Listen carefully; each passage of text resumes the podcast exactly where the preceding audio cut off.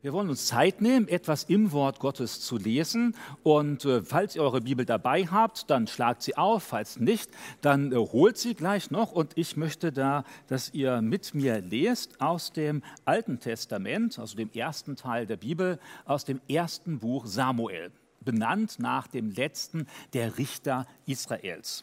Ersten Buch Samuel, Kapitel 28, ab Vers 3. 1 Samuel 28 ab Vers 3.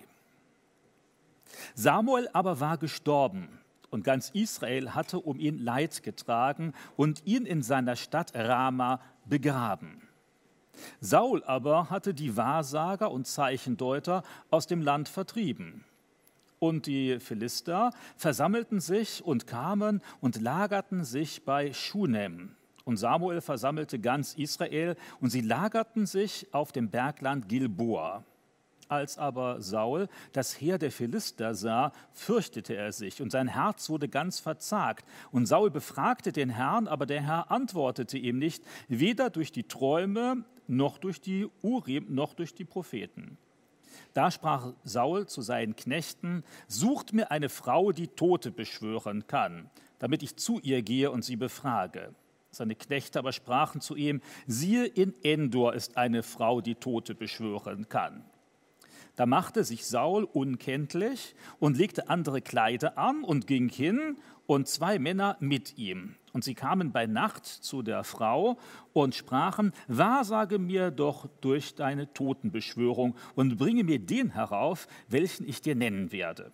Die Frau aber sprach zu ihm, siehe, du weißt doch, dass Saul, was Saul getan hat, wie er die Totenbeschwörer und Wahrsager aus dem Land ausgerottet hat. Warum willst du meiner Seele eine Schlinge legen, dass ich getötet werde? Saul aber schwor ihr bei dem Herrn und sprach, so wahr der Herr lebt, soll dir nicht, soll dich keine Schuld treffen. Da sprach die Frau, äh, wen soll ich dir herausbringen? Er sprach, bring mir Samuel herauf. Als nun die Frau Samuel sah, da schrie sie laut und sprach, Saul, warum hast du mich betrogen? Du bist ja Saul. Und der König sprach zu ihr, fürchte dich nicht, was siehst du? Die Frau sprach zu Saul, ich sehe ein Götterwesen aus der Erde heraufsteigen. Er sprach, äh, wie sieht es aus? Und sie sprach, es kommt ein alter Mann herauf und ist mit einem Obergewand bekleidet. Da erkannte Saul, dass es Samuel war. Und er neigte sich mit seinem Angesicht zur Erde und verbeugte sich. Samuel aber sprach zu Saul, warum hast du mich gestört? Denn du hast mich heraufbringen lassen. Und Saul sprach, ich bin hart bedrängt und die Philister kämpfen gegen mich und Gott ist von mir gewichen und antwortet mir nicht, weder durch die Propheten noch durch die Träume. Darum habe ich dich rufen lassen, damit du mir zeigst, was ich tun soll. Samuel sprach, Warum willst du denn mich befragen, da doch der Herr dich äh, von dir gewichen ist und dein Feind geworden ist? Der Herr hat so gehandelt, wie er durch mich geredet hat. Und der Herr hat das Königtum aus deiner Hand entrissen, um es David, deinem Nächsten, zu geben. Wenn du der Stimme des Herrn, weil du der Stimme des Herrn nicht gehorcht hast und seinen glühenden Zorn gegen Amalek nicht vollstreckt hast, darum hat der Herr dir heute dies getan. Und der Herr wird auch Israel und dich in die Hand der Philister geben, und morgen wirst du samt seinen Söhnen bei mir sein. Auch das Heer Israels wird von dem Herrn in die Hand der Philister gegeben. Da fiel Saul plötzlich der Länge nach zu Boden, denn er erschrak sehr über die Worte Samuels. Auch war keine Kraft mehr in ihm, denn er hatte den ganzen Tag und die ganze Nacht nichts gegessen. Und die Frau ging zu Saul hin und sah, dass er sehr erschrocken war, und sie sprach zu ihm, siehe, deine Magd hat auf deine Stimme gehört, und ich habe mein Leben aufs Spiel gesetzt, dass ich deinen Worten gehorcht habe, die du zu mir geredet hast. So höre auch auf die Stimme deiner Magd. Ich will dir ein bisschen Brot vorlegen und dass du isst und zu Kräften kommst, denn du hast, sollst einen weiten Weg gehen. Und er weigerte sich und sprach, ich will nicht essen. Da nötigten ihn seine Knechte und auch die Frau, und er hörte auf ihre Stimme.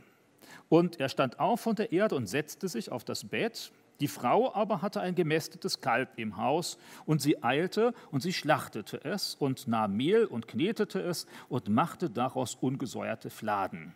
die brachte sie herzu zu Saul und seinen Knechten, und als sie gegessen hatten, standen sie auf und gingen hin, noch in derselben Nacht. Also eine ganz spezielle Geschichte. Wir befinden uns jetzt in einer Zeit vor etwa 3000 Jahren, also etwa in der Zeit von 1000 vor Christus. Es ist eigentlich die Zeit, in der jetzt langsam David immer wichtiger wird. David, eine der bekanntesten Personen des Alten Testaments. Der, der wenig später dann zum König von Israel gekrönt werden wird. Im 1. Samuel 16, da wird David das erste Mal erwähnt, als Samuel, der damals noch lebt, nach Bethlehem geht und unter den Söhnen von Isai einen aussuchen soll, den Gott als zukünftigen König von Israel vorgesehen hat.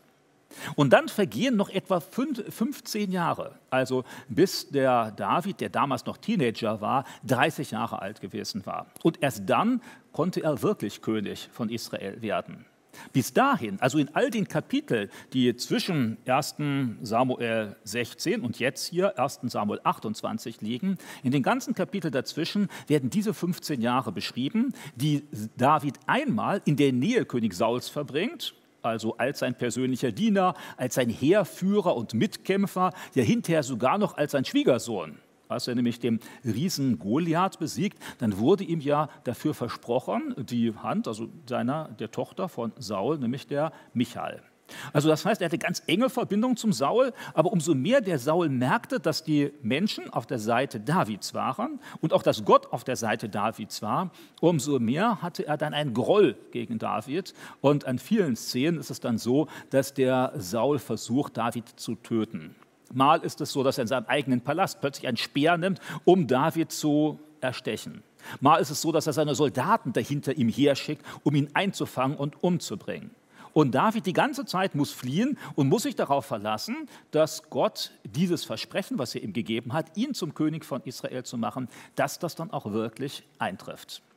Und gerade zu diesem Zeitpunkt hat sich David zu den Philistern geflohen. Also er kämpft mit den Philistern, den Feinden Israels. Allerdings, wir lesen dann in den Kapiteln, dass er immer probiert hat, wenn es dann um Israel ging, irgendwie zu sehen, dass er nicht gegen die Israeliten kämpfen muss. Jetzt aber soll es zu einer großen Schlacht kommen. Wir befinden uns im nördlichen Teil Israels. Hier wird ja Endor genannt als eine der Stadt und die Berge von Gilboa. Wir sind in der Nähe der Jezreel-Ebene. Die Jezreel-Ebene ist eine der großen Ebenen in Israel. Sie zieht sich vor dem Karmel entlang und geht vom Mittelmeer bis etwa südlich des Sees Genezareth, also so von West nach Ost.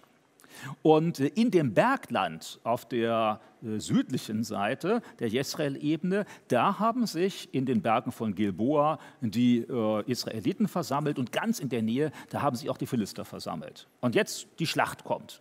Meistens wurden Schlachten damals schon ja, also um es praktischer zu machen, in einer Ebene gehalten. Also das heißt, die Truppen versammeln sich im Bergland, bereiten sich vor und die eigentliche Schlacht wird dann unten in der Ebene vollzogen. Also da kämpft man.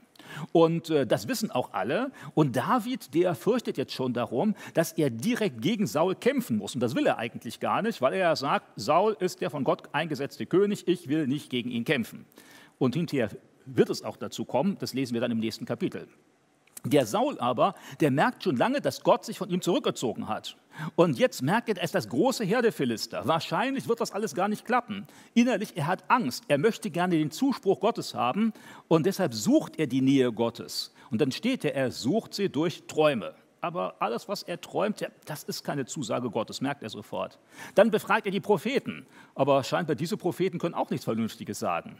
Und dann versucht er das durch die Urim das sind diese Lose, die der Hohepriester in seiner Tasche vor dem Bauch gehabt hat und wo doch Gott auch durchsprechen sollte. Aber all diese Wege, wie er versuchen könnte, Gott zu zwingen, etwas dazu zu sagen, zu sagen, ich segne dich, das wünschte er sich ja, ich segne dich und ich gebe dir den Sieg, dann wäre der Saul mutig in die Schlacht gezogen. Und möglicherweise hätte er eine Chance gehabt, wenn Gott hinter ihm stand. Aber Gott hatte sich von ihm zurückgezogen.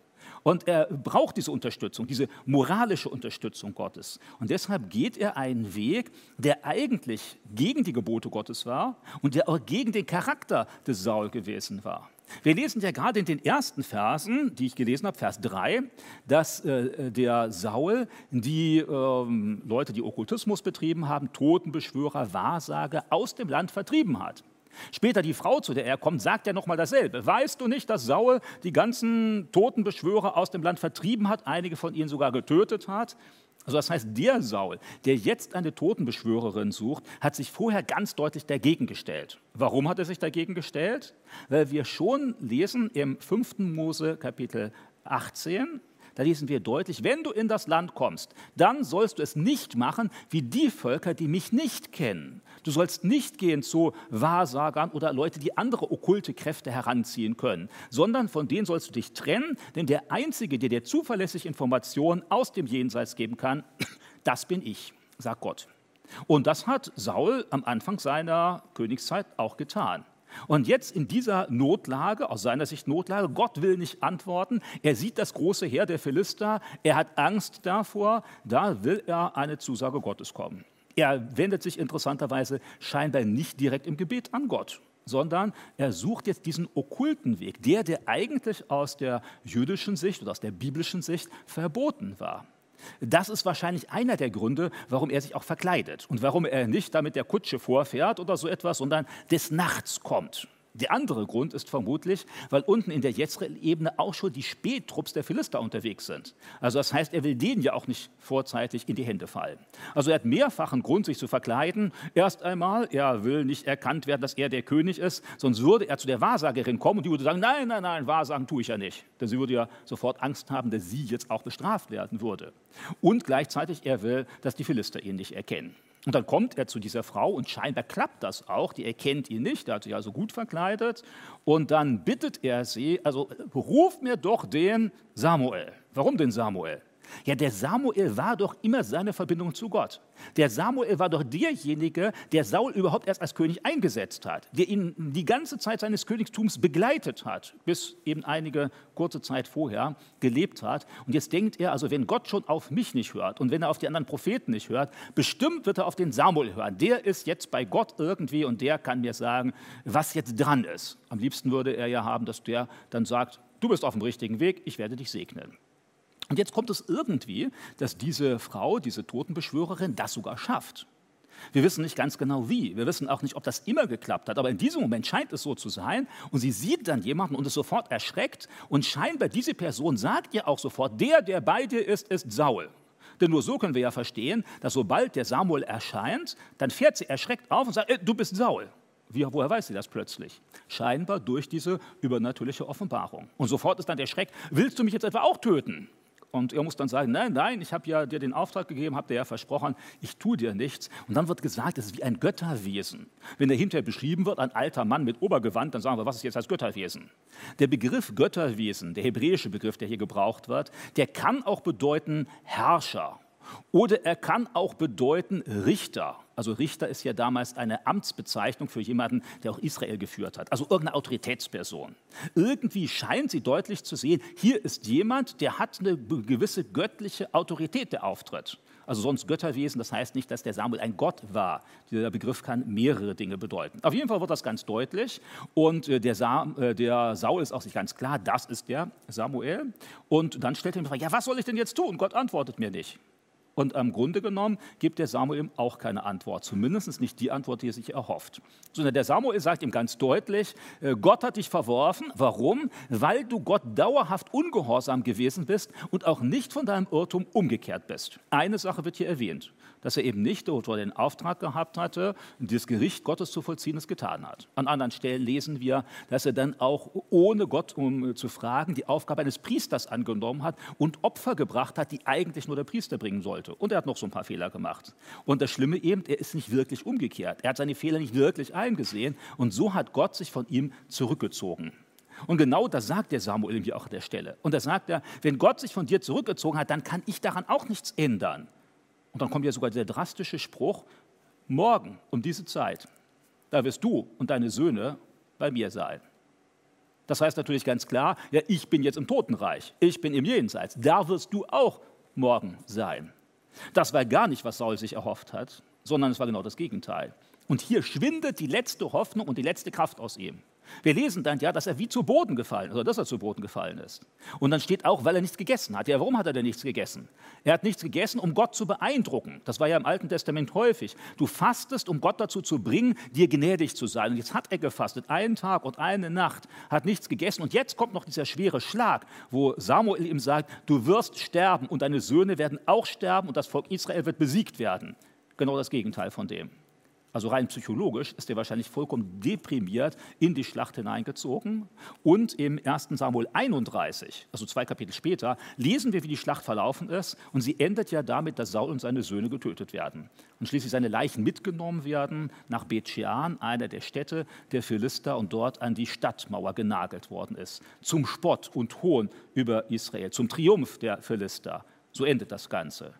Und hier bietet ihm die Frau noch zu essen an, vielleicht auch um gut Wetter zu machen. Denn es könnte sein, dass sie jetzt Angst hat, der hat mir zwar versprochen, mir nichts zu tun, aber wenn ich ihm jetzt dieses Schlimme gesagt hat, wer weiß, ob er sich da rächen wird. Und die Frau ist großzügig. Also höchstwahrscheinlich hat sie Geld bekommen, denn Wahrsager bekamen früher Geld für ihre Tätigkeit. Das wird hier nicht direkt erwähnt, war aber normal damals. Und hier ist sie bereit, eines ihrer Kälber zu schlachten. Immerhin, Kälber, man hat nicht jeden Tag Fleisch gegessen, das war ein Festmahl. Und dann steht, sie hat ungesäuerte Brote gebacken. Warum ungesäuert? Weil wenn man einen Teig säuert, dann dauert das ja entsprechend lange. So viel Zeit war gar nicht. Also nehmen Sie das Mehl, mischt das Ganze sofort in den Ofen und dann gibt es eben ungesäuerte Brotfladen davon.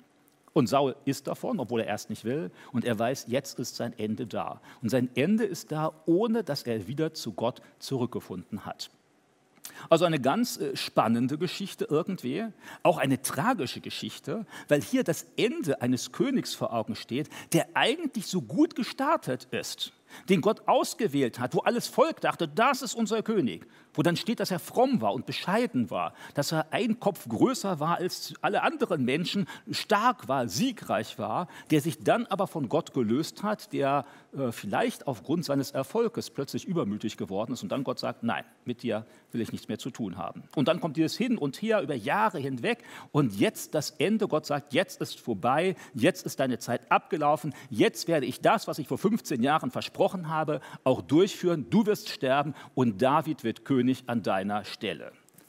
Das ist das äh, Heilsgeschichtliche hier drin, das, wo Gott in die Geschichte eingreift. Jetzt ist natürlich die Frage, was hat uns denn das heute zu sagen?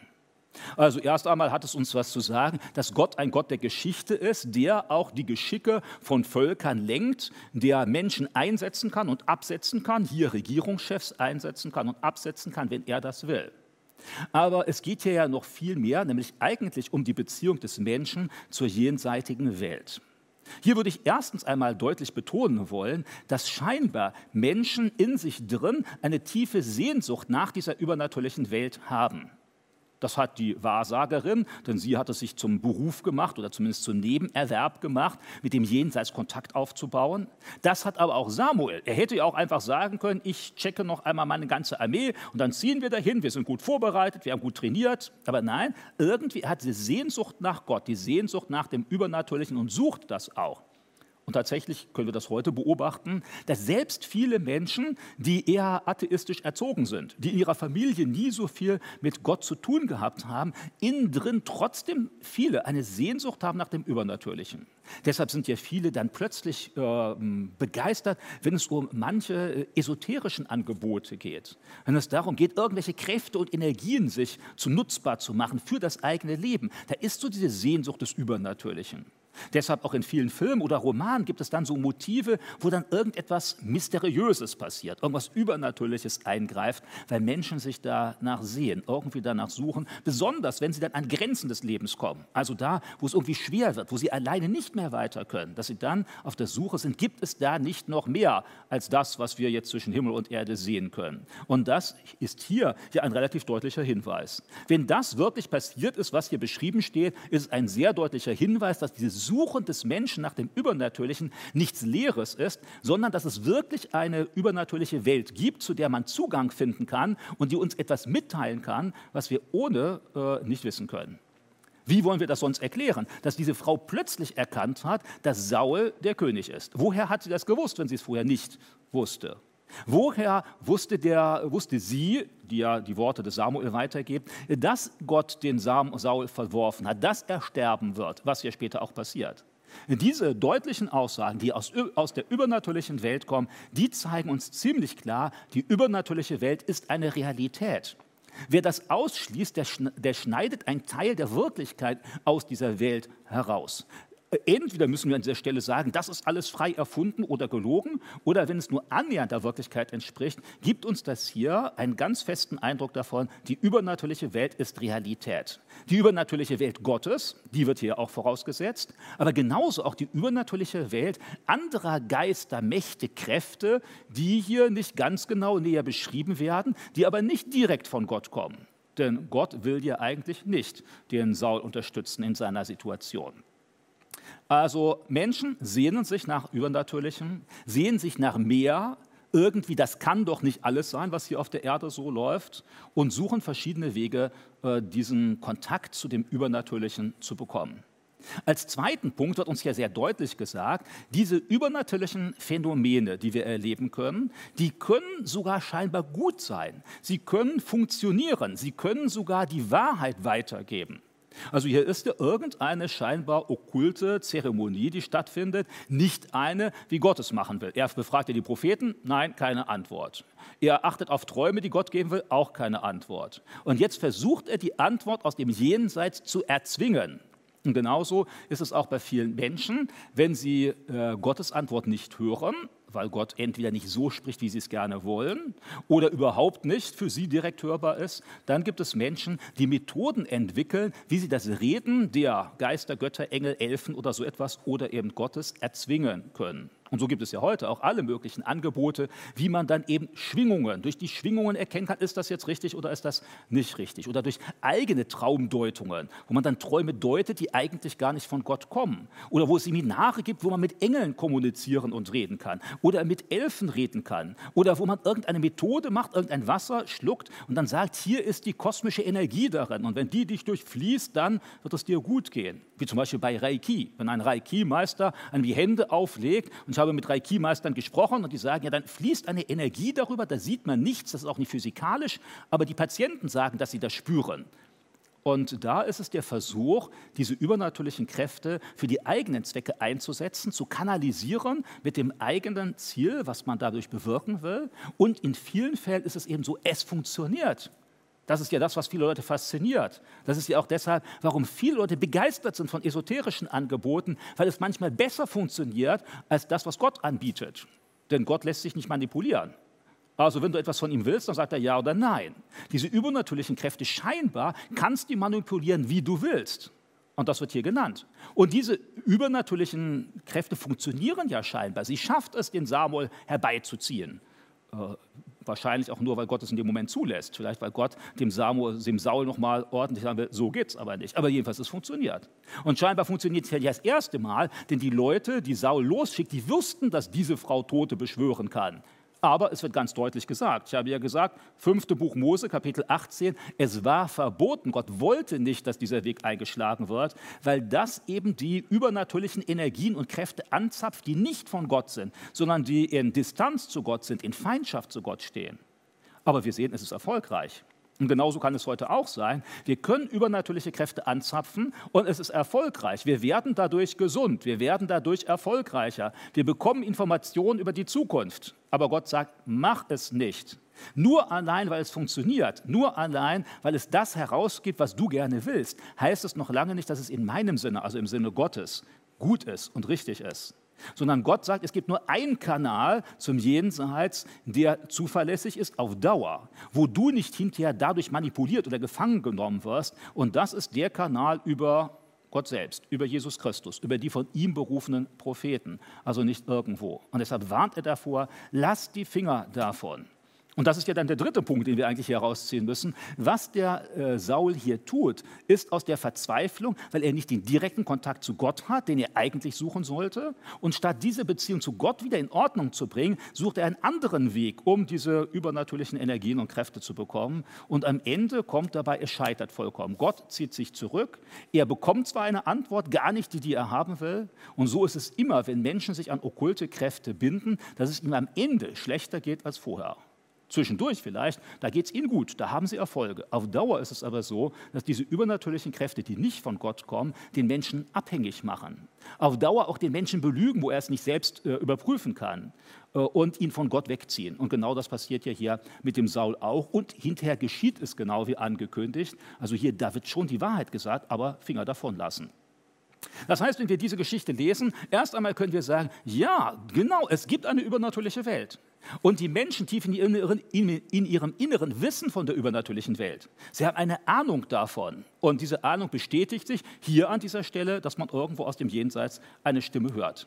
Auch heute tun das Leute, aber die Bibel sagt uns deutlich, vertraue darauf nicht. Das kann mal stimmen dann heißt, du fragst irgendwie die Leute aus dem Jenseits und die sagen dir was, was wirklich eintrifft oder was kein anderer wissen kann, das schließt die Bibel nicht aus. Es ist nicht nur Scharlatanerie. Ja, es gibt im übernatürlichen Bereich manche Leute, die spielen nur herum damit. Da ist nicht Wirkliches dahinter. Die sind halt ein bisschen psychologisch gebildet und wissen, wie sie sich formulieren müssen, damit du was reininterpretierst, was sie nie gesagt haben. Aber es gibt auch die Leute, die wirklichen Kontakt zum Jenseits haben. Aber hier sagt uns die Bibel, du hast diese Sehnsucht nach Gott, aber achte darauf, dass du sie nicht durch die falschen Sachen füllst. Wenn Gott dir nicht gibt, was du willst, dann verzichte lieber darauf. Versuch nicht durch irgendwelche Zeremonien oder durch irgendwelche Rituale oder sonst irgendwas was zu erzwingen von Gott dann kann es schnell sein, dass du statt bei Gott bei irgendwelchen anderen okkulten Kräften landest, die zwar jenseitig sind und erst einmal dir auch weiterhelfen, aber auf Dauer eben nicht. Also übernatürliche Kräfte existieren, Realität Gottes,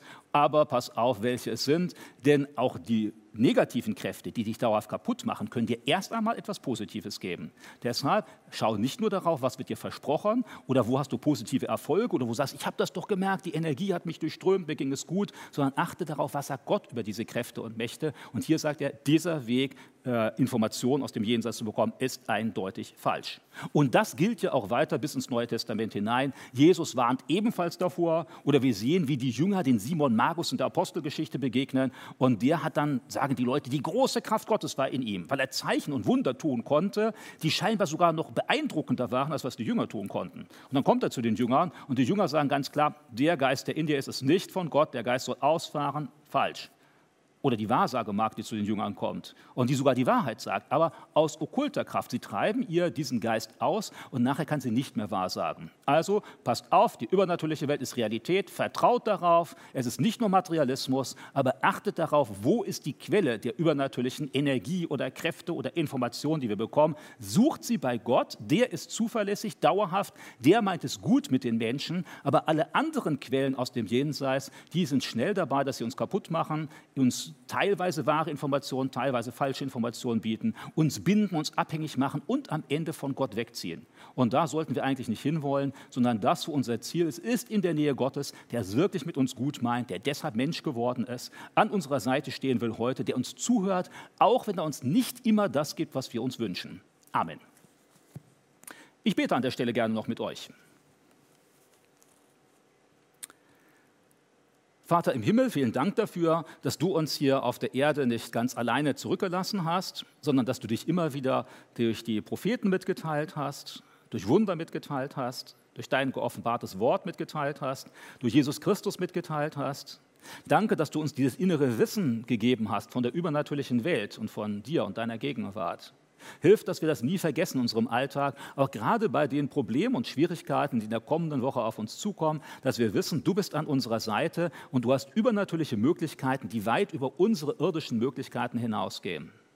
Bewahre du uns auf der anderen Seite, wenn wir Angebote bekommen, die verlockend klingen, weil sie uns scheinbar das geben, was du uns in diesem Moment nicht gibst. Hilf du uns rechtzeitig zu erkennen, wo falsche, negative, destruktive Energien, Kräfte, Engel oder sonst was auftauchen, die uns nicht wirklich zu dir führen, sondern die uns von dir wegziehen wollen.